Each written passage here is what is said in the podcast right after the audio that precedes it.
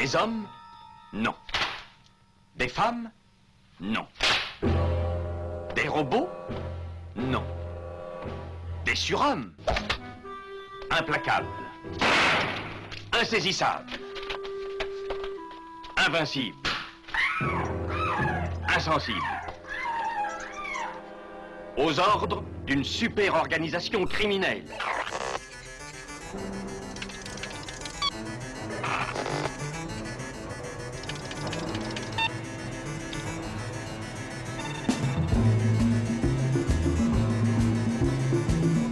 Impossible Rien n'est impossible pour... Culture prohibée. Bienvenue pour ce nouvel épisode de Culture Prohibée. Culture Prohibée, c'est l'émission hebdomadaire de la culture planète du Ciboulot, coproduite par Radiographite, graphite.net, et animée par l'équipe des films de la Gorgone, lesfilmsdelagorgone.fr. Culture Prohibée, c'est aussi un profil Facebook et un podcast disponible sur différentes plateformes. Tous les détails sont sur le blog de l'émission culture-prohibée.blogspot.com blogspot.com.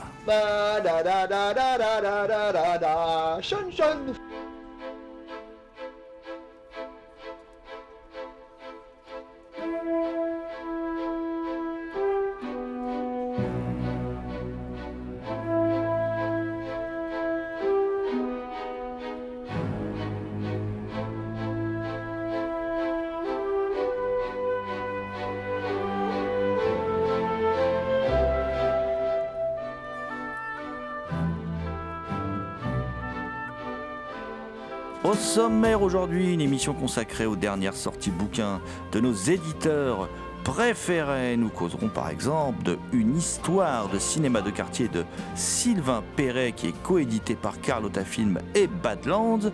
Sylvain Perret que nous avons interviewé tout comme Jean-Pierre Dionnet, mythique créateur et présentateur des émissions cultes Cinéma de quartier et Quartier interdit. Mais ça, ce sera pour la deuxième partie de l'émission. Mais la première partie de, l'émission sera consacrée au nouveau titre de la collection Gore des Alpes, à savoir Game Over, O-V-I-R-E, et oui, ils aiment les, jeux de mots euh, dans la collection Gore des Alpes, Game Over de Nicolas Millier, Arvin sur ordonnance de Joël Cheruti, et Ram de Christophe Siebert, ça s'écrit H-R-A-M.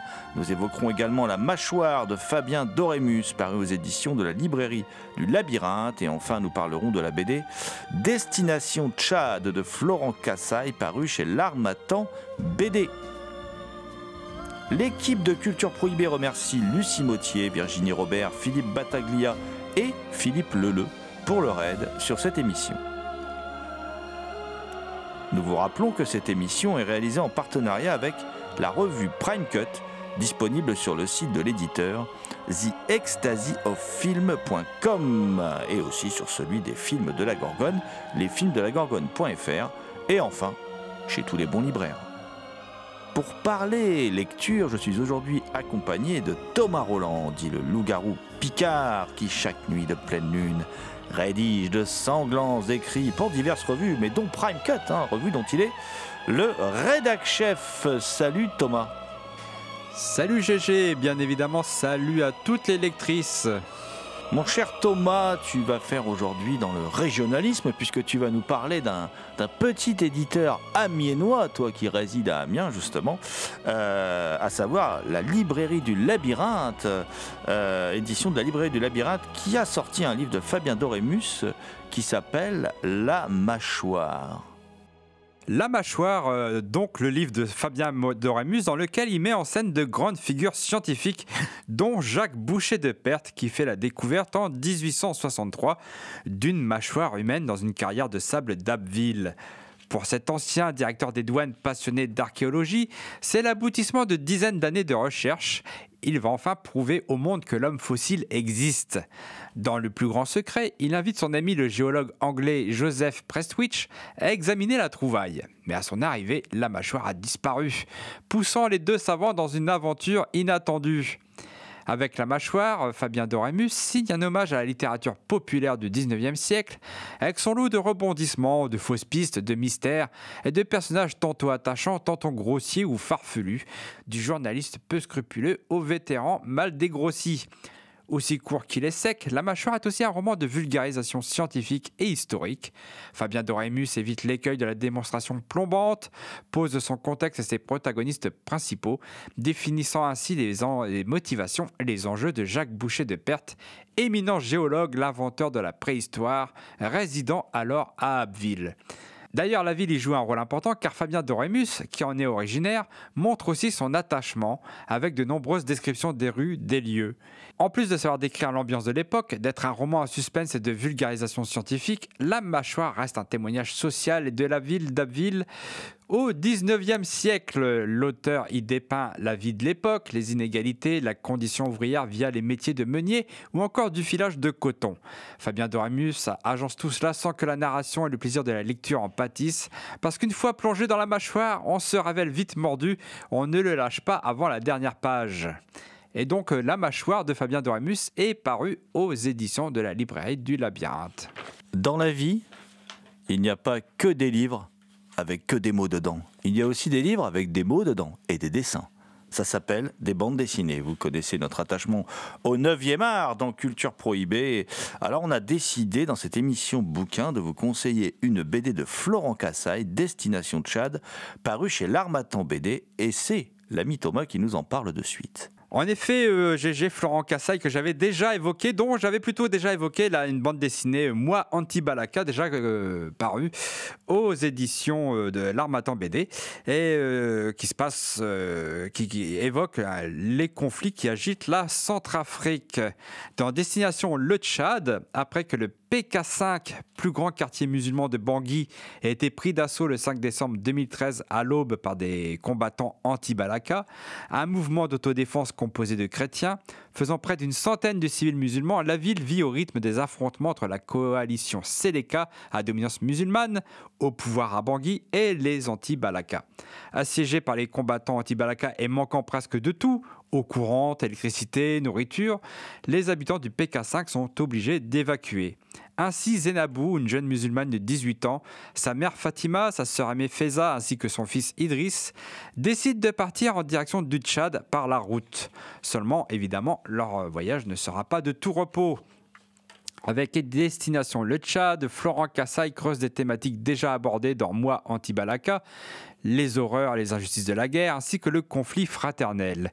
Si le trait de Florent Cassaille peut paraître un brin naïf, il entre directement en contraste avec ce qu'il décrit. Son scénario ne s'embarrasse pas de digression, il va droit au but, et son découpage se révèle à l'avenant. Dans un style sec, il décrit les exactions commises par les deux camps, la cruauté des militaires, la violence et les injustices subies par les civils, et la spirale de la haine. Son récit suit le périple de personnages perdus dans la jungle qui doivent échapper aux patrouilles des deux camps. Florent Cassaille rend très bien l'ambiance de la jungle et de la brousse par un dessin réaliste soutenu par des couleurs pastel. Les cases nocturnes sont très belles, la mise en scène est assez épurée et elle est perturbée par des images de, massacres et d'exécutions sommaires crûment montrées. Cependant, Florent Cassaille laisse entrevoir un semblant d'espoir, un peu d'humanité dans un monde au bord du chaos, avec ces deux personnages de confessions différentes, mais qui finissent par se comprendre et s'entraider. Et donc, euh, Destination le chat de Florent Cassaille, je rappelle qu'il est paru chez l'Armatan BD et il est disponible sur le site euh, bd.armatan.fr ou directement à la librairie L'Armatan, rue des Écoles à Paris. Après le Tchad, nous allons aller en Suisse euh, pour une euh, série d'ouvrages, une nouvelle série d'ouvrages, une nouvelle salve euh, parue dans la collection Gore des Alpes, la collection Gore des Alpes dirigée par Philippe Battaglia, qui n'a de cesse, qui n'a de cesse de nous asperger de, de- de liquides sanglants et autres dégueulasseries depuis maintenant quelques années, mon cher Thomas. Après les horreurs de la guerre, les horreurs de la Suisse. Parce qu'il s'en passe de de- dans les montagnes suisses. En effet, une lamaserie, oui, un temple bouddhiste, voit son quotidien perturbé par l'arrivée d'une communauté lesbienne qui s'installe dans une ferme voisine. Inutile de dire que la cohabitation va être compliquée, surtout quand des créatures surnaturelles, ayant l'apparence de femmes nues, apparaissent et se mettent à massacrer tout ce qui a un surplus de testostérone. Dans Game Over, des ovaires, Nicolas Millier s'amuse beaucoup à déglinguer quelques clichés sur les hommes, les femmes, les discours prêts à penser et prédigérer, dans un roman à ne pas mettre entre les mains des adeptes de la cancel culture. Pourtant, dans Game Over, Nicolas Millier, il en cancelle du monde, plus particulièrement les hommes qui ont les idées et parfois les mains mal placés et qui ont plus tendance à penser avec leur bas-ventre qu'avec leur tête. Game over, c'est balance ton porc à la sauce tomate. Ça tranche, écartèle, cisaille, écrase, frappe, broie, étouffe. Il faut l'avouer, avec Nicolas Millier, c'est plus de la grosse rigolade que de la grande littérature, son style s'avérant des plus désinvoltes. Seulement, il a le mérite d'aller à contre-courant du puritanisme ambiant en se moquant de tout et de tout le monde. Les hétéros, les homos, les trans, les militaires, les bouddhistes, les lesbiennes extrémistes, les machos à moto, enfin bref sous sa plume railleuse qui fait preuve d'un certain sens du rythme et du bon mot, tout le monde y passe, même les gosses. Sous la marade, Nicolas Millier fustige cette recherche de pureté absolue qui se propage dans les moindres recoins de la société. Ses discours extrémistes, ses impostures et ses débordements. Alors Game Over, par son impertinence, ses scènes gore et de sexe, et son refus d'obéir au dictat actuel, se montre assez jubilatoire, avec, on s'en doute, un esprit assez proche de journaux comme Feu Harakiri des adorateurs du bon goût, les social justice warriors et autres nouveaux moralistes, mieux vaut passer votre chemin. Quant aux autres, précipitez-vous vite sur Game Over avant que Nicolas Millier ne soit cancelled. L'impertinence de Nicolas Millier laisse la place à un style euh, plus clinique, celui de Christophe Siebert. Après plusieurs romans d'horreur aussi glauques que nihilistes, Christophe Siebert s'est attelé à ancrer ses histoires dans un pays fictif, Merdwerk Gorod. Ashram s'inscrit dans cette veine et se situe à la frontière du roman d'horreur, de la dystopie et de l'anticipation. En 2035, une mère célibataire, opératrice de drone qui travaille à domicile, un ancien chauffeur de métro triplement pucé à l'empathie augmentée ne se connaissent pas mais participent à la même mission coordonnée par le mystérieux Contrôle.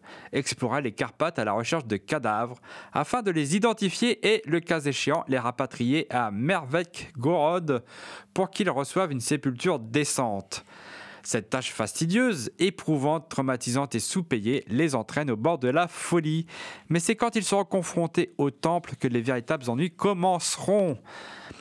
Euh, de cette salve, Ashram s'avère euh, pour moi le moins bon des trois romans. Cette fois, l'humour n'est pas de mise, alors on rigole pas vraiment beaucoup dans Ashram, hein, voire pas du tout. Et l'histoire. Euh, moi, me semble plutôt nébuleuse, surtout quand l'auteur précise qu'il n'est pas nécessaire d'avoir lu les trois autres romans situés dans cet univers pour comprendre Ashram. Euh, moi, ça me laisse sceptique. Christophe Siebert semble plus soucieux de décrire un État totalitaire, une société inégalitaire et mortifère que de raconter une réelle histoire. Une fois la dernière page tournée, on reste sur sa fin malgré des passages d'horreur dont certains donnent dans la démesure. Certes, la construction est ambitieuse, avec les différents points de vue à la première personne, et l'auteur expose des vies brisées par un système, met en évidence la manipulation, mais le tout manque de contexte et la finalité reste assez obscure, faisant de Ashram un exercice de style brillant, mais un peu vain. Dans un genre bien plus éthylique, Arvin sur ordonnance renoue plus avec l'esprit de la collection, avec du gore bien sûr, mais aussi de l'humour et du sexe.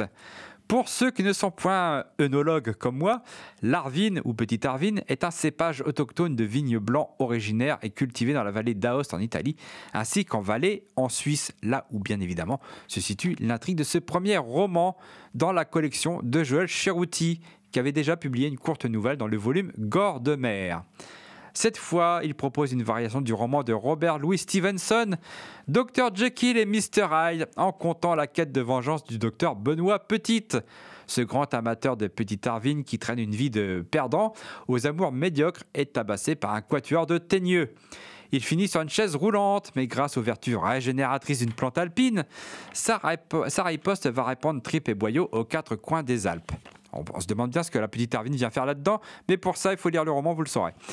Ainsi résumé, Arvin sur ordonnance ne délire pas. Pourtant, le roman distille avec une certaine constance son lot d'invraisemblances typiquement gore des Alpiennes, dont cette grand-mère qui, dans sa maison de retraite, passé les 70 ans, crée sa propre drogue de synthèse et se fait aider par le distribuer par les autres pensionnaires de l'établissement. À première vue, le rapport avec la vengeance du personnage principal, qui est aussi sanglante que terrible avec ses vices administrés, avec divers instruments de façon plus ou moins raffinée, semble mince. Cependant, l'auteur sait relier les wagons entre eux dans un final aussi bien apocalyptique qu'extravagant, mais fort drôle. Surtout, un Gore des Alpes ne serait pas un Gore des Alpes sans une certaine inconvenance envers certaines institutions, le consensus n'entrant pas dans la ligne éditoriale. Ainsi, les politiques populistes, la police, les banquiers sont sur la liste du héros de ce roman à mi-chemin entre l'œuvre de Robert Louis Stevenson et Un justicier dans la ville, mais qui est aussi doté d'un petit fond écolo. Cependant, je rappelle que les livres de la collection Gore des Alpes, pour nous les Français, sont toujours disponibles en France dans les boutiques suivantes. Metaluna Store et hors circuit à Paris et Prose Café Librairie à Frontignan.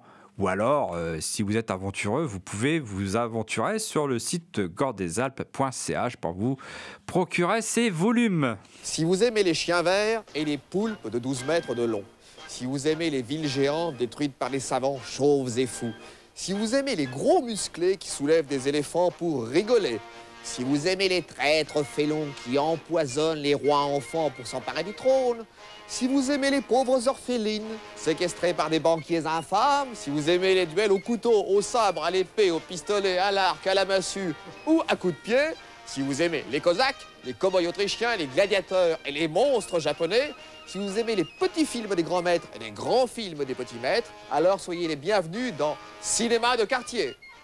Nous allons, une fois n'est pas coutume, aborder un livre qui parle de cinéma, mais qui parle aussi de, télévision, et puis qui parle aussi d'un homme, en fait, d'un certain Jean-Pierre Dionnet. Jean-Pierre Dionnet qui est, pour tous les, les cinéphiles qui ont grandi, euh, comment dire, euh, durant les années euh, 90, 2000, euh, qui est une vraie, une vraie légende, puisque à l'époque où il était difficile de voir certains films qui étaient à l'époque en plus des films mal vus, qui étaient de la mauvaise cinéphilie, qui étaient des choses inavouables, eh bien, à cette époque-là, Jean-Pierre Dionnet a tout décloisonné. Il a passé tout ça dans une émission qui s'appelait Cinéma de quartier. Et puis après, il y a eu Quartier interdit. Tout cela est abordé dans un livre signé Sylvain Perret, euh, un livre qui s'appelle Une histoire de, cinéma de quartier. Euh, nous sommes allés à la rencontre de Sylvain Perret, mais nous nous sommes dit également, mais pourquoi ne pas aller fouiller dans nos archives Euh, Parce que la, saison 1 de Culture Prohibée n'est plus disponible aujourd'hui en ligne depuis, euh, depuis fort longtemps. On ne peut pas stocker éternellement des données euh, sur le net. hein. Il faut être un peu écolo dans la vie. hein. Il fallait être là au moment où on était diffusé. Il y a maintenant une quinzaine d'années. Désolé les gars. Voilà.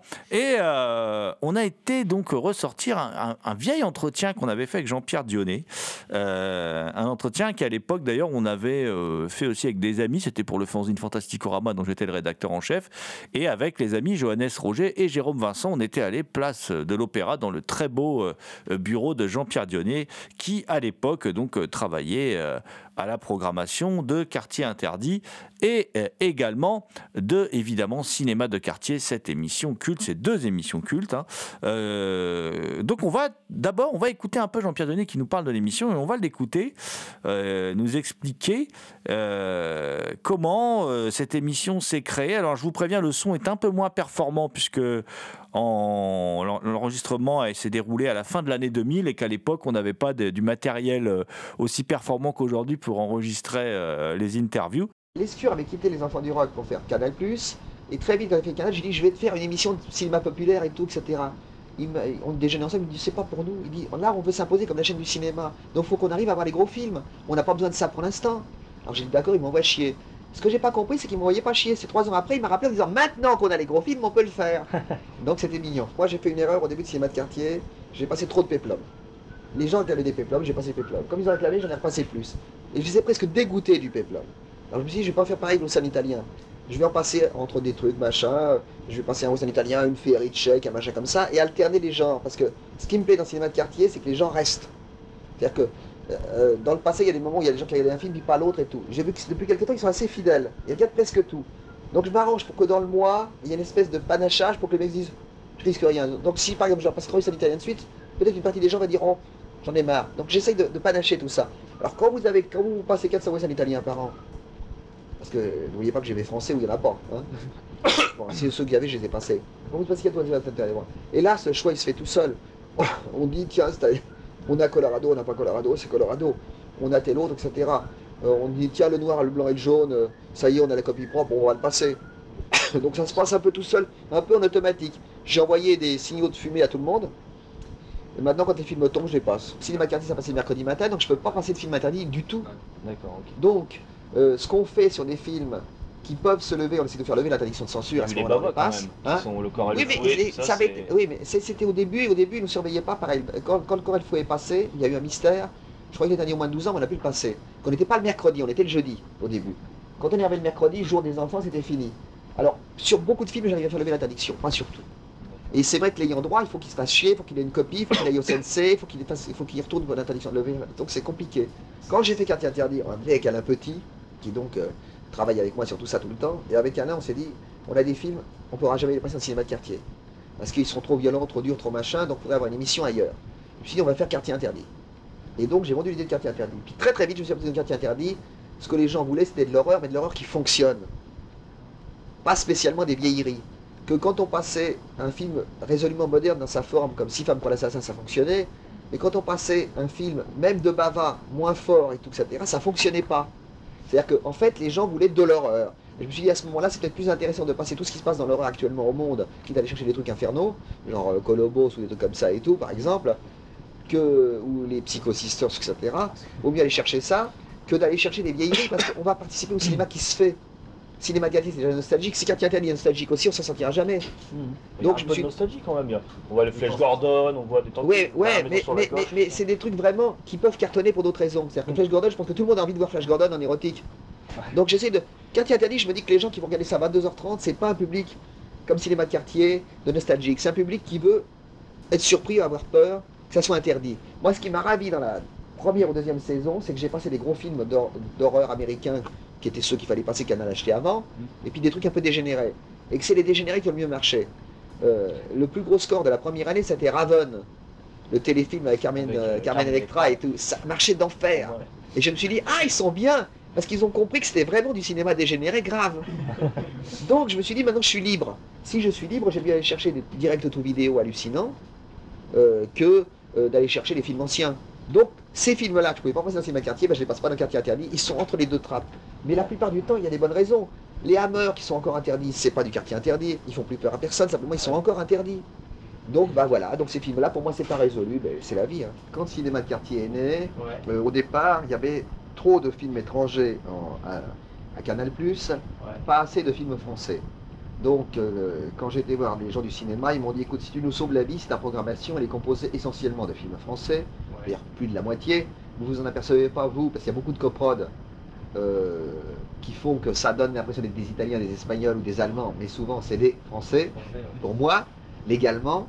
Euh, après ça, pendant très très longtemps, j'avais droit à un non-européen. Le reste, il y a, bon, ça faisait ça ou 60% de français presque. Les 40% restants, c'était de l'européen sauf un film ou deux films. Donc, un- quand on a un film étranger, non, non européen, y compris les Américains par an, ça va vite à choisir. hein. Bon, après je suis passé à deux.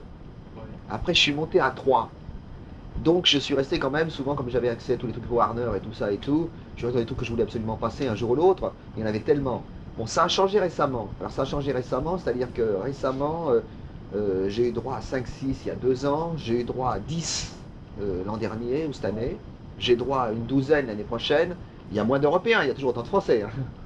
Mais ce qui fait que là, je peux y penser. Mais l'ennui, c'est que comme le reste du monde, les films, ça va vite aussi. Pour vous dire l'exemple, en, en 2001, puisque je travaille sur 2000-2001, euh, euh, je suis en train de me dire que sur l'an sur l'an 2000, euh, l'an 2000, ça y est, on y est, sur l'an 2001, sur les 7-8 que, j'ai que je veux passer, bon, j'ai bloqué des trucs que je veux passer absolument euh, américains, euh, euh, j'allais dire du gros truc féerique ou du machin, ou le monde perdu, où il y a une copie superbe et tout, qu'on n'a jamais vu et tout. Bon, ça me laisse la place pour des non, non, non, non, non, non européens, non américains pour deux, trois films dans l'année. Alors là, je suis en train de me dire, en fin d'année, je voulais passer euh, Zoo euh, dans Cinéma de Quartier et Matango.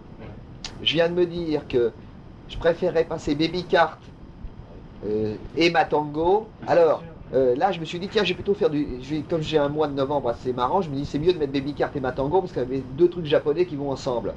Mais ça reporte Zoo d'autant, ça reporte tous les trucs de la Show Brothers d'autant. Euh, euh, moi, il y a des King que je passerais bien aussi. Hein. Bon, mais euh, euh, au rythme de deux ou trois par an, j'en ai. Mais c'est pas grave parce que les Américains, par exemple, au rythme de deux par an, j'ai passé presque tout ce que je voulais absolument passer. Bon, il me reste 3-4 que je veux passer absolument. Il y en a aussi que je suis obligé de passer, non pas obligé, mais comme il y a des, des firmes qui ont des accords comme Columbia ou Warner et autres, il faut qu'on prenne Canal tout confondu, 20 films par an. Donc moi, on vient me voir, on me dit la Fox, faut que tu prennes 4 films. Bah, dans la Fox, je vais chercher des fois des trucs vicieux parce que ça, ça- je fais partie de Canal, donc je vais me dire, je vais passer tel film que j'aurais peut-être pas passé autrement. Là, je viens de prendre Le vol du Phénix de Aldrich, qui est un film dégénéré que j'aime bien parce qu'on le voit jamais, et c'était pas vital pour moi, simplement ça permettait d'avoir un Fox Columbia. Euh, idem, euh, j'ai été chercher euh, euh, un film que j'aime bien par contre, qui est l'Égyptien, qui est un, un péplum euh, américain de, de Curtis que j'aime beaucoup, qui est d'après un bouquin magnifique. C'était pas vital pour moi, mais je l'ai pris. Alors c'est- c'est un peu de la cuisine tout ça, c'est-à-dire que je fais pas le programme uniquement avec mes souhaits, je fais les programmes avec les problèmes que ça pose. Par exemple, euh, euh, Canal, avant, avait beaucoup, beaucoup de, films européens, euh, mais pas assez. Donc moi, on me disait de prendre de l'américain. Tout d'un coup, comme ils ont des accords avec toute l'Europe, ils ont beaucoup plus d'Européens. Donc je peux avoir plus d'Américains. Mais l'année suivante, ça peut changer. Moi, je fais avec ça. Et comme je vous disais tout à l'heure, je suis pas pressé. Parce que qu'en américain, j'ai presque fait le tour de ce qui m'intéressait. Bon, bah, quand je vais avoir l'occasion de rentrer dans le Hong Kong, dans le japonais, dans le, euh, dans le mexicain, etc., bah, je vais en profiter au fur, au fur et à mesure. Soyons clairs. Est-ce que j'ai envie de passer de non-américain en cinéma de quartier euh, Peut-être un ou deux philippins dans quartier interdit, sympa. Euh, du japonais dans cinéma de quartier dans quartier interdit, du, Jap du, du hongkongais dans cinéma de quartier dans quartier interdit, parce que je pensais bien des catégories 3 quand même. Je me suis dit, j'ai regardé Untold Story 2 l'autre jour, c'est quand même très difficile, parce que je pense que sur un public non averti, c'est limite. Non, non, parce que c'est des films troublants, parce qu'ils changent de ton et qu'on ne sait pas si c'est comique ou pas comique, que c'est complètement... compl- C'est drôle, mais il faut faire attention, quand, quand on est à la télé, il faut faire attention à ce qu'on fait, parce que on n'est pas en train de dire à un copain, regarde ça, c'est dégénéré, mais c'est bien. Et, et- et la personne qui va le regarder, euh, elle n'est pas obligée de regarder la présentation, on dit attention, c'est dégénéré. Docteur Lamb, par exemple, me paraît défendable, parce que c'est un film cohérent. Euh, euh, Untold Story 2, non. Hein Non, non, mais moi je suis, j'ai pas de censure au niveau de Canal. Je fais ce que je veux. Donc comme je fais ce que je veux, je me sens responsable de choisir ce que je fais. Euh, L'autre jour, je regardais Trace et le cristal dans les trucs européens que j'aime bien. Je trouve que, que c'est un film qui a plein de qualités puisque c'est un peu art pupille en fait avant et tout, etc. Mais je- je- ça sent un peu la pédophilie. Euh, euh, les rapports avec la gamine, y a des photographies et tout. Donc je me dis, moi, j'ai pas envie de le passer parce que c'est un film qui a un discours officiel, puis en dessous, il y a un discours qui me plaît moyen. L'autre jour, j'ai reçu une lettre d'un mec qui me dit Vous avez passé Incubus, euh, euh, etc. C'est bien, mais il manque, de- dans la séquence du- de démonologie où le- il y a le viol par le démon, tout, etc., il manque des, des plans. D'abord, je suis pas sûr qu'il manque des plans, je crois que c'était stroboscopé dès le début. Et après, le mec dit Ouais, c'est encore la censure et tout. Et je lui ai écrit, on dit gentiment, euh, au lieu d'écrire pauvre con, je lui ai écrit Cher monsieur, je lui ai dit Écoutez, ce film-là avait disparu, il n'y avait plus une copie au monde. Il restait une copie à la cinémathèque. Cette copie de la cinémathèque, on l'a fait restaurer. S'il n'y a pas de censure, c'était le seul matériel existant. Bon, euh, ce qui est arrivé par contre, c'est que euh, sur quel film ça m'est arrivé Faire des zombies.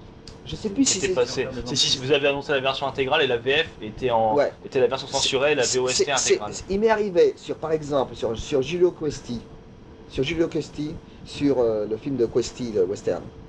Ben, c'est encore si tu C'est au moment où on a fini de, de mon- le film, où on avait la copie la plus complète, sont arrivées deux séquences euh, qui étaient qui étaient pas dans la version courante italienne, pas dans la version anglaise. Une où il creuse un mec pour lui prendre des pièces d'or dans le ventre, Mhm. et une où ils arrachent la tête du mec comme ça et tout, on lui, on lui etc. Qui, alors, dont une qui avait jamais été montée, que Questi avait sorti comme ça, et, on a- et le film allait passer dans un mois. Et je me suis dit, comme j'avais rajouté des plans, parce que moi j'ai aussi un problème, et ça il faudrait pas trop en parler, c'est que je suis censé passer la version qui était sortie en France. Mhm. Si je rajoute des plans qui sont passés en France, je devrais passer dans la censure.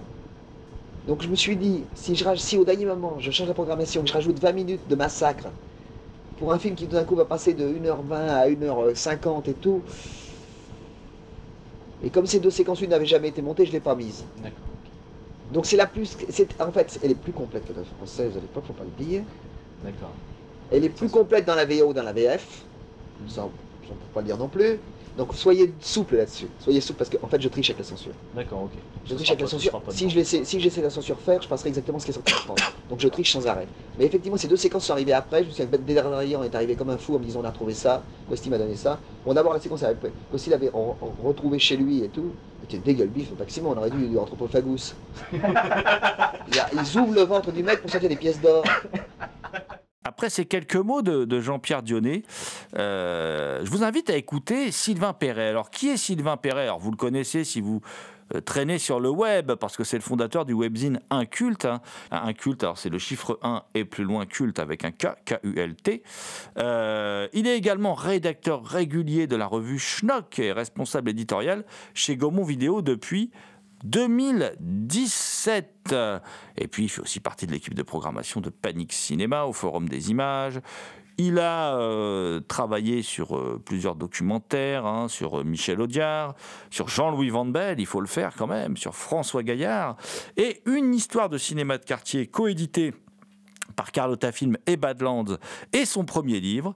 Et donc, eh l'équipe de Culture Prohibée est allée à la rencontre de Sylvain Perret. Bonjour Sylvain Perret. Bonjour. Alors nous sommes donc avec Sylvain Perret qui est l'auteur de Une histoire de cinéma de quartier, une coédition Badlands et Carlotta Film. Et j'ai cru comprendre, Sylvain Perret, que ce projet était en fait un, vieux projet, puisque déjà sur le site Inculte, vous aviez tenté de lister la, programmation des, émissions de, cinéma de quartier. Eh ben, c'est encore plus loin que ça en fait parce que euh, effectivement j'ai créé un site en 2008 qui parlait de cinéma euh, alternatif au sens très très large. Donc c'était aussi bien euh, du cinéma de patrimoine, du cinéma de genre, du cinéma muet, du cinéma contemporain, des films un peu atypiques et, marginaux qui sortaient. Et, en fait, quand j'ai créé ce site, c'était au début, pendant trois mois, c'était sous forme de blog, donc c'était un truc très très primitif. Et j'ai envoyé ça à un ami qui m'a dit dans deux jours, tu, dans, un mois, tu fermes ce, ce truc. Bon, ça a tenu 7-8 ans et le, label, on va dire, inculte, euh, euh, vit toujours à travers des éditions vidéo et donc ce, livre. Mais en fait, j'avais créé euh, ce, blog à la base, avant que ça devienne un webzine, pour une raison très simple, c'était d'imaginer un fanzine, pas un livre, mais un fanzine, qui parlerait euh, que, que j'avais découvert, parce qu'il y avait un petit renouveau du, du, du fanzine, puis je découvrais toute cette euh, littérature, et je me suis dit, ah, ça serait bien de faire un fanzine sur cinéma de quartier. Et donc, effectivement, j'avais commencé à mettre des choses, en plus de news sur le cinéma et de critiques, euh, des choses autour de cinéma de quartier. Ça, ça me trottait déjà depuis un bout de temps. Et puis même, en fait, quand l'émission s'est arrêtée en 2007, euh, j'étais un petit peu... j'étais un petit peu, euh, je vais pas dire orphelin, mais il y avait des questions qui se posaient. Déjà, pourquoi ça s'arrêtait, mais est-ce que ça va reprendre euh, de manière assez naturelle Mais surtout, euh, mais finalement, ça existe depuis quand Qu'est-ce qui a été diffusé dans cette émission Quelle est l'histoire de cette émission Et euh, parallèlement, ma vie professionnelle a, évolué. Et aujourd'hui c'est Gaumont depuis depuis depuis sept ans maintenant. je suis responsable éditorial chez Gaumont Vidéo. Donc j'ai eu des questions aussi qui se sont posées en rapport avec avec avec le livre, puisque euh, ça m'intéresse aussi de savoir, naturellement, mais en fait, pour passer un film à la télévision, tout comme pour le sortir en vidéo, il faut que deux, trucs, deux choses soient réunies très simples, mais qui peuvent être très compliquées, c'est trouver les droits et le matériel. Je, régler le problème juridique et régler le problème, euh, régler le problème technique. Et donc ça, ça m'a aussi intéressé en me demandant, mais comment, comment euh, et ses équipes de cinéma de quartier arrivaient à avoir les meilleures copies, ou même les copies tout simplement, et puis ces histoires de droits. Donc voilà, ça m'a apporté d'autres questions. Euh, c'est pour ça que cette histoire est apparue euh, après euh, trois mois d'écriture intense et puis aussi avec 20 ans ou on va dire 15 ans de, notes dans tous les coins et des débuts de liste de programmation que j'ai complété un peu en amont. Et comment a réagi Jean-Pierre Dionnet quand, quand vous l'avez contacté euh, pour lui, lui parler de ce projet de livre sur euh, donc euh, l'émission culte, hein, cinéma de, quartier, et puis aussi sur Quartier Interdit d'ailleurs, l'autre émission qu'animait Jean-Pierre Dionnet après et pendant Cinéma de quartier? Voilà, et d'ailleurs, au passage, euh, petite parenthèse, il y a une troisième émission, parce que j'ai vu qu'une troisième émission avait fait son apparition après Quartier Interdit, qui est une sorte de quartier interdit, peut-être plus large public, mais qui était placé à une heure de, petite écoute. On je crois que c'était en troisième partie de soirée, donc c'est à minuit, minuit et demi, euh, une fois par mois, tous les mardis. Euh, Jean-Pierre Vionnet aurait présenté aurait présenté un film, un film d'horreur. Et cette case a, disparu et je ne me souviens même pas l'avoir vue en tout cas, elle était annoncée dans un, dans, un journal euh, interne, dans le journal mensuel de, Canal+. Euh, quand j'ai prévenu Jean-Pierre, il était, euh, ah, il est, je pense qu'il était étonné. Il savait que ça faisait, ça longtemps que je l'interrogeais sur, sur cinéma de quartier. J'avais pas mal de sources. je l'ai pas trop, je l'ai pas trop sollicité euh, une fois que le projet, je l'ai averti bien sûr, je l'ai pas trop sollicité une fois que le projet était lancé, euh, parce que j'avais tout ce qu'il me fallait. Il m'avait fait, euh, il m'avait fait des, un texte, on va dire, euh, en tout cas, il m'a fait une, interview qui m'a servi à faire l'intro et à, il avait répondu à quelques questions. Il m'a donné des, détails que j'avais pas trouvé ailleurs. Et puis comme il avait beaucoup parlé à droite à gauche de l'émission, ça, ça s'est fait. j'avais tout ce qu'il me fallait, on va dire. Il fallait juste mettre les pièces de puzzle au bon endroit. Et, puis il avait déjà sorti son livre de mémoire qui s'appelle Mémoire, dans lequel il parle de, cinéma de quartier. Alors il consacre pas énormément de pages à cinéma de quartier. Euh, c'est assez étonnant. Euh, c'est ce qui a fait que euh, c'est- ce qui m'a motivé à le sortir. C'est-à-dire que si dans Mémoire il y avait eu euh, euh, 60 pages sur cinéma de quartier, je me serais dit bon ben tout est raconté là, c'est bien. Mais finalement il y avait, il y avait je crois qu'une quinzaine, euh, 12-15 pages qui m'ont servi bien sûr, mais qui m'ont qui m'ont aussi poussé à me dire ah ben non mais il y a autre chose qui existe et puis si on va entre les infos que j'ai et les infos que je peux avoir auprès des personnes qui ont collaboré avec Jean-Pierre, je peux avoir quelque chose d'assez intéressant. D'ailleurs, le livre, hein, euh, donc euh, une histoire de cinéma de quartier paru dans la collection inculte chez Badlands et Carlotta Film, le livre met en avant aussi, euh, Sylvain Perret, les précieux collaborateurs de, de Jean-Pierre Dionnet, qui sont un peu les hommes de l'ombre, que quelques cinéphiles connaissent pour d'autres activités, mais beaucoup ignorent en fait leur participation à cette émission. Je veux bien sûr parler d'Alain Petit, Patrice Véry, euh, Lucas Balbo, voire même des, gens moins connus comme Julien Rousset, Yannick Vallée. Euh, comment s'est passée votre rencontre avec tous ces interlocuteurs dont les témoignages, euh, comment dire, sont présents dans le livre? Alors moi ça m'intéressait aussi d'avoir d'autres voix, non pas que la voix de Dionel ne me suffit pas, mais c'est toujours plus intéressant d'avoir d'avoir euh, plusieurs voix parce que en fait en- entre ce que disait euh, ce que dit quelqu'un qui va être interviewé au moment de l'émission au moment de l'émission ou en, en période promotionnelle et après il y a déjà une différence et puis les souvenirs peuvent se tromper et puis on peut mélanger deux trois dates je sais notamment que euh, il y y avait une erreur sur Wikipédia. Est-ce qu'elle a été corrigée Je ne sais pas. C'était le début de l'émission. L'émission commençait en, en, en 89 selon les sources. En fait, elle commence pas en 89, elle commence en 90. Or, c'est une information qui est reprise euh, dans le dans les mémoires de, Jean-Pierre parce que euh, a, il a dû se fier à cette cette euh, cette, cette. C'est pas important, mais ça veut dire que moi, il a fallu tout vérifier derrière, et c'est pour ça qu'aller voir les collaborateurs, ça m'a permis d'avoir d'autres, des nuances, des précisions, des, choses que, je, pensais être, que je pensais être justes et qui, en fait, en vérifiant, ben non, c'est pas tout à fait ça, etc. Souvent, je mets des notes de bas de page pour expliquer que, ben en fait, Jean-Pierre Dionnet ou telle personne parle de ça, mais en fait, il semblerait que ce soit plutôt comme ça. Et parfois, j'avais plusieurs sources pour la même, pour la même histoire. Alors, ce qui était commun, on avait quand même de fortes chances que ce soit euh, exact. Et puis après, ça pouvait être un peu entre les deux, les trois versions, etc. Euh, et puis des personnes, il y en a certaines que je connaissais. euh, je connaissais Alain Petit, euh, je connaissais euh, Lucas Balbo, qui m'ont donné, euh, qui m'ont donné euh, de leur temps pour, pour, ce, pour, pour ce livre et des informations précieuses. Et il y avait aussi euh, le fait que comme Mémoire était sorti, euh, toutes les personnes que j'ai interviewées ont, avaient, euh, avaient lu le livre de, de, Jean-Pierre, mais euh, justement, ils trouvaient qu'il y avait quand même quelques trous et des choses. Ils étaient plus aptes à parler puisque Jean-Pierre avait donné des informations, mais pas tout, qui m'ont permis de remplir un petit peu le, les, les, trous dans la raquette, on va dire, euh, de l'histoire de cinéma de quartier. Et il y a un truc, moi, que, j'aime beaucoup dans le livre, euh, qui transparaît à chaque page du livre. Euh, c'est un livre aussi, euh, parce que, bon, ben voilà, on a tous grandi, enfin, en tout cas, une partie des, membres de notre rédaction, nous, on a grandi avec cette émission de Jean-Pierre Dionnet. On a pu voir aussi des films qu'on pensait ne jamais voir, comme Rabbit Dogs, par exemple, de Mario Bava. Et il y a quelque chose qui transparaît dans le livre et qui transparaissait dans, les présentations que faisait Jean-Pierre Dionnet, qui sont presque tout aussi cultes que les films qu'il diffusait, c'est cette notion de transmission, le rapport à la transmission. Moi, je trouve que le livre entretient un, rapport à la transmission. La transmission, elle est vraiment, c'est vraiment le sujet au cœur du livre.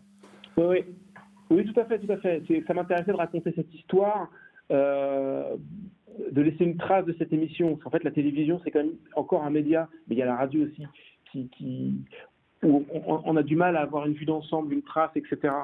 Euh, je vous dis, même la date du début de l'émission, c'était assez, flou. Et moi, quand j'ai commencé ma, cinéphilie, c'est une, émission qui m'a transmis une cinéphilie. C'est pas une émission euh, cinéphile euh, au premier abord. Ce que j'entends par là, c'est que on peut regarder ci- cinéma de quartier comme beaucoup de personnes en n'étant pas cinéphile. Contrairement à cinéma de minuit, qui a quand même une, une case où on s'adresse à des personnes qui sont quand même curieux et qui sont prêts à faire l'effort d'aller voir un film dans une case un peu particulière, etc.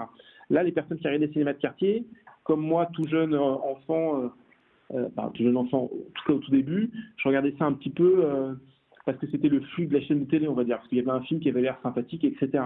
Et puis avec le temps, j'ai commencé, grâce aux, pré- aux présentations de Jean-Pierre et au, choix des émissions et au choix des films, au choix des thématiques, je veux dire, au choix des films, à, trouver mon, compte en tant que cinéphile. Je pense que c'est une émission qui transforme, qui, transforme le, spectateur ou le téléspectateur en cinéphile.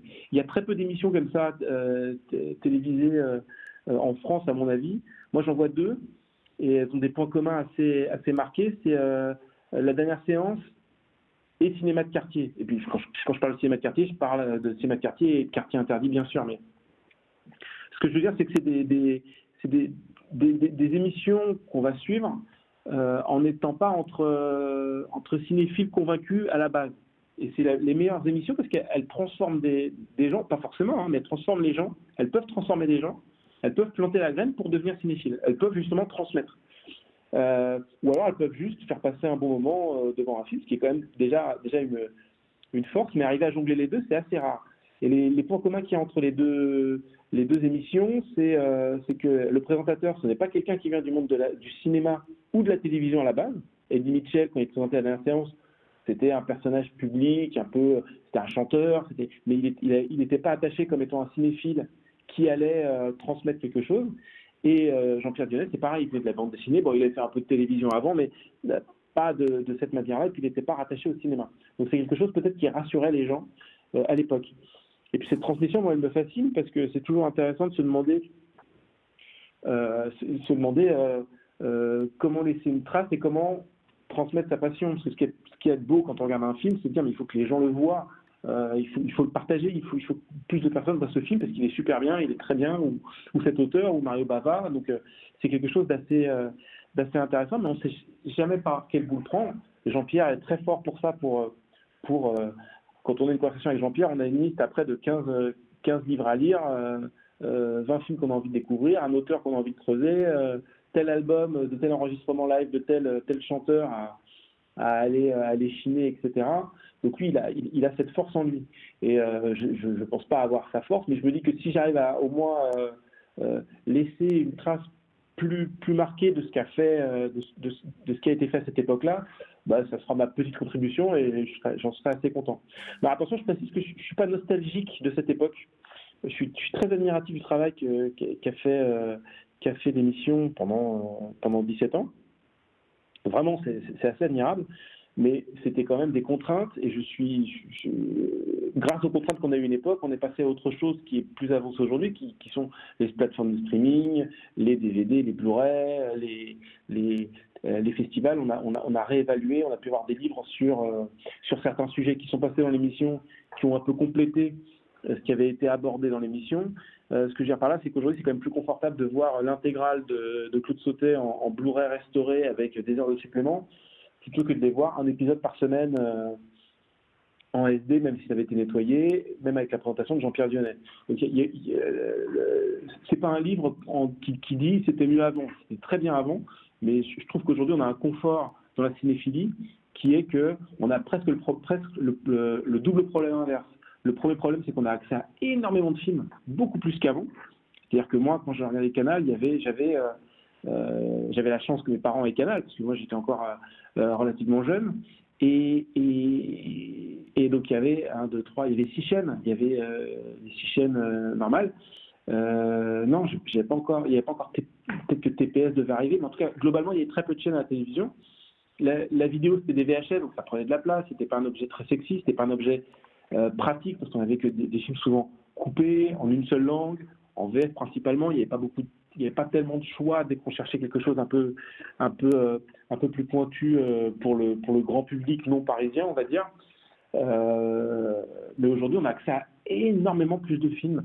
Il suffit de s'abonner à une plateforme de streaming et légalement, on a accès à au moins 200 films qui peuvent nous faire quand même deux ou trois mois complets de, de, visionnage intensif et de découverte.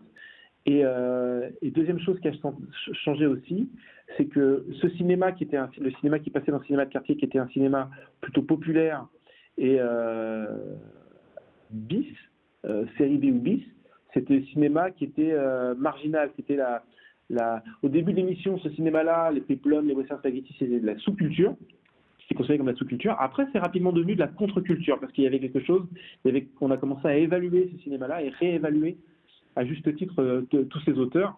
Il y a Bava, mais il y a d'autres auteurs. Euh, euh, Antonio Margheriti, euh, des petits réalisateurs français, des, petites œuvres qui, sont des, coups uniques dans la carrière d'un cinéaste qui arrive et qui fait un grand film à un moment. Et, mais aujourd'hui, ce cinéma-là est devenu le cinéma dominant, j'ai l'impression. Il est plus facile, il est plus difficile aujourd'hui de défendre un, un, John Ford même un Fritz Lang plutôt qu'un qu'un Margheriti ou un Mario Bava. Euh, un truc qui est intéressant, c'est que Dionnet a toujours euh, pris soin, depuis l'arrêt de l'émission, à ne plus trop, par envie, je pense, à ne plus trop, euh, ne plus trop défendre ce cinéma-là, parce qu'il n'avait plus à le défendre, c'était fait. Par contre, il prend son, il dit toujours, je prends mon bateau de pèlerin pour les défendre euh, euh les, les, petits films américains des années, des années 40 et et et le cinéma asiatique. Après, après l'arrêt de l'émission, il, s'est consacré beaucoup au cinéma asiatique en ayant une collection DVD qui a quand même compté plus de 100 éditions, je dirais, de tête, qui s'appelait Asian Star. Il défendait du cinéma euh, coréen, du cinéma euh, pakistanais, du cinéma japonais, du cinéma hongkongais. Euh, donc c'est quelque chose qui était beaucoup, mais beaucoup plus contemporain. Donc c'était quand même, il s'est pas enfermé là-dedans. Il s'est pas enfermé dans cette image de passeur d'un cinéma d'antan qui serait situé entre euh, les années 50 et les années 80 ça a toujours été un peu un avant-gardiste. Euh, quand il était oui, rédac chef de Métal, de Métal Hurlant, il oui. a fait, il a fait, bon, on en reparle aujourd'hui parce que ça va ressortir. Là, je crois, il avait fait Anana, qui était, euh, ah, qui était dirigé par sa femme, qui était le premier euh, journal de BD euh, féministe. Quand il arrive, quand il arrive à la télé, bon, il fait Les Enfants du Rock et une Sex Machine, ces émissions qui ont marqué ouais. quand même. Derrière, il fait là ce cinéma de quartier où il décloisonne, hein, parce que c'est vrai que vous le rappeliez, Sylvain Perret donc l'auteur du livre Une histoire de cinéma de quartier. Il y avait certes Eddie Mitchell, mais Eddie Mitchell, euh, qu'on adore tous, on adorait là, tous regarder la dernière séance. On a pu y découvrir le cauchemar de Dracula, par exemple, enfin, et puis d'autres films qu'on adorait, les Nathan Duran, tout ça, mais il était très branché cinéma américain. Il laissait peu de place au cinéma européen. Quand Dionnet est arrivé, lui, il a tout décloisonné. Il y avait ce qui était noble, ce qui ne l'était pas, l'avouable, l'inavouable, et puis il y avait tout ensemble. Et il faisait pas de différence. Ce qu'on essaye de faire à notre modeste niveau dans notre émission aussi, d'ailleurs. Euh, et euh, il a même fait venir des gens comme euh, Tarantino à l'époque, qui, qui, fait partie de ces gens qui ont décloisonné tout ça. Il a fait venir Tarantino, Cronenberg, Chabrol, Harryhausen, Georges Lautner. Vous reproduisez d'ailleurs leur euh, leur présentation dans le, dans le livre. Hein, et je pense qu'ils gardent toujours cette longueur d'avance. Oui, tout à fait. Et d'ailleurs, ça transparaît aussi dans la, toute dernière émission de, Cinéma de quartier, dans laquelle Dionnet ne fait pas une présentation du film, euh, qui est un film, euh, un, film soviétique, je crois, qui est un très très vieux conte. Il ne parle pas du film qui va passer, mais il parle plutôt il fait le bilan de, ces, de, cette émission et il explique que bah, pour lui, ça y est, euh, Terence Fisher et Mario Bava, c'est fait, c'est acté, il y a d'autres territoires, etc. Je trouvais ça intéressant de finir le livre euh, dessus, en reproduisant ça, en disant que dès le début, dès, la fin de l'émission, il était assez lucide et il il s'est pas enfermé. Il n'a jamais eu l'envie de devenir le, le, le, le porte-parole d'un seul cinéma. Et c'est ce qui fait sa, sa, valeur en tant que cinéphile, c'est qu'il va faire un lien entre un petit film anglais obscur de la Amicus, qui est une boîte euh, concurrente de la Hammer, euh, Hammer Film. Euh, il va faire le lien avec un, film, un film d'exploitation de, de, américain des années 2010 euh, et, un, film indonésien effectivement euh, contemporain. Enfin, c'est assez intéressant sa manière de, de, de mélanger d'arriver à avoir le, de, lier tout ça avec la même, la même passion et la même, la même j'arrive pas à percer, pas à percer le secret euh, de, de là-dessus. Je suis assez admiratif Et dis, mais comment il arrive à, mélanger tout ça, que ce soit limpide et qu'on ait envie de qu'on ait envie après coup, après cinq minutes de conversation, de, de, manger, euh, de déguster tout un pan culturel, quoi. C'est assez fascinant. Dans ce livre, il y a une préface. Alors, j'ai découvert les, les talents de, de graphiste de Clara Sebastiao. Je la connaissais en tant que critique de cinéma. euh, Je ne savais pas du tout qu'elle avait ses talents de graphiste. Et elle illustre une préface signée Bertrand Mandico. Alors, Bertrand Mandi- Mandico, cinéaste qu'on a déjà euh, reçu dans, dans cette émission et, et qui est un, un cinéaste qui lui aussi décloisonne le réalisateur des Garçons Sauvages, quand même, euh, qui est un cinéaste un peu venu d'ailleurs et qui est un enfant, lui aussi, de, de cinéma de quartier. Voilà, en fait, euh, pour, euh, pour la préface, j'avais cherché, euh, une figure, euh, pas forcément cinématographique au début, quelqu'un qui, arriverait et qui, qui donnerait un point de vue plus contemporain.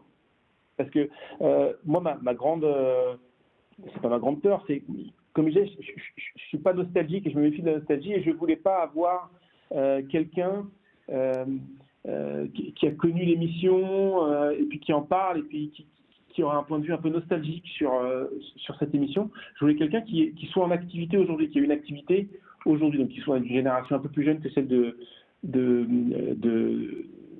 de, Jean-Pierre. Et j'ai essayé de chercher, voir des cinéastes, et j'en avais deux, trois qui sont venus en tête. Et le premier, c'était Bertrand Mandico. Donc je l'ai contacté, il a accepté très rapidement de, faire ça en disant, bah, en plus Jean-Pierre m'a toujours considéré comme son. Il m'a dit, euh, il m'a dit que j'étais son fils spirituel. Je dis bon ben voilà, c'est- acté. Et ça me semblait intéressant. Euh, pour moi, la préface c'est quelque chose qui peut ouvrir, euh, qui peut ouvrir un petit peu le, le, le, le, livre à d'autres lecteurs qui n'auraient pas forcément connu l'émission. Alors je sais que c'est un, un livre qui s'adresse avant tout à ceux qui ont connu l'émission, mais je pense que qui, peut aussi intéresser les gens qui n'ont pas euh, qui n'ont pas ou peu connu l'émission et qui pourraient en, en- en apprendre euh, en apprendre plus. Euh, c'est pour ça que, comme je dis, j'essaye de pas toujours être radiographique ou quoi que ce soit et, pointer les, choses un peu différentes de la légende et pour donner une version de l'histoire. C'est pour ça que j'appelle ça une histoire de, de cinéma de quartier. Et euh, mon Dico m'a fait une préface qui était, qui était super. Et euh, merci Tite Clara euh, Sebastiao, qui est quelqu'un que, je connais depuis des, années, notamment pour ses écrits et puis pour son travail euh, euh, de cinéphile. Euh, et euh, euh, c'est une époque où elle faisait des, créations. Et elle m'avait fait une ou deux créations, euh, je sais pas, des, choses que j'avais fait comme ça pour, pour s'amuser. Et je lui ai dit, mais écoute, je fais un livre, euh, je peux peut-être pas te confier la, couverture, euh, mais euh, est-ce que ça te, branche si je t'envoie un, texte de, texte de Mandico que je vais recevoir, de, si ça t'intéresse de faire un truc dessus, tu lis le texte et puis tu fais une créa. Bon, je, la soumettrai à, à Bertrand Mandico. Et elle m'a dit, ah ouais, c'est super, elle avait pensé à deux ou trois trucs, on, s'est arrêté sur un truc qui me semblait vraiment, euh, qui nous convenait tous les deux. Et donc j'ai transmis à, à Bertrand euh, la création, il a adoré aussi, donc c'était super. Et voilà, c'est quelqu'un qui a beaucoup, c'est Clara, quelqu'un quelqu'un qui a beaucoup de talent. J'ai déjà d'autres idées en tête de, de choses que j'aimerais faire dans cette collection. Donc euh, j'espère que ça aboutira et puis je ferai appel à Clara euh, pour qu'elle nous refasse d'autres- créations. euh, parce que j'aime beaucoup son travail. Bah, je vous en ai parlé parce que je ne connaissais pas cet aspect de son travail, donc ça m'a surpris, en fait, tout Ben oui, simplement. parce que, Voilà. il faut vraiment la connaître pour, pour savoir qu'elle fait ça. Elle fait ça dans son coin parce que ça l'amuse. Et je dis, mais non, en fait, c'est c'est super. Et, et voilà. Eh ben, écoutez, Sylvain Perret, nous, on vous remercie. On rappelle que votre ouvrage, Une histoire de, de cinéma de quartier, est une coédition Carlotta Film et Badlands et qu'il est disponible dans toutes les bonnes échoppes, comme l'on dit.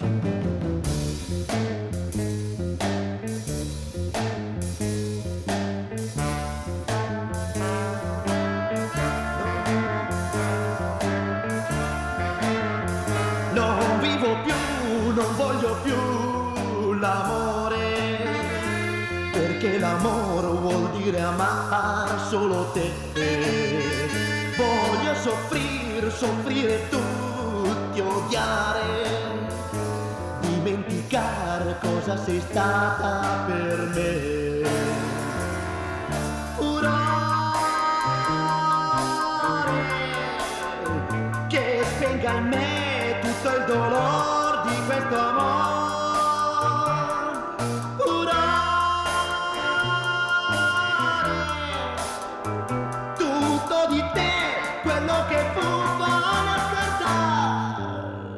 Culture Prohibée, une émission réalisée en partenariat avec les films de la Gorgone et la revue Prime Cut.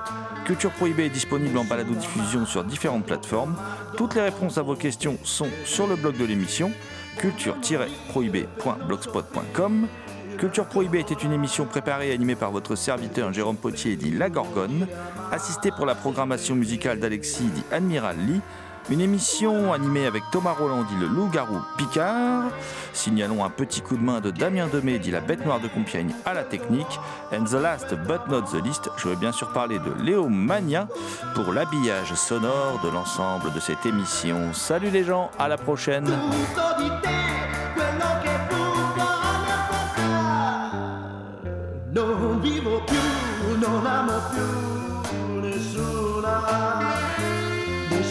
Mai potrò più amare dopo te. Voglio morire per non soffrire ancora, perché soffrire vuol dire amare sempre te perché soffrire vuol dire amare sempre te perché soffrire vuol dire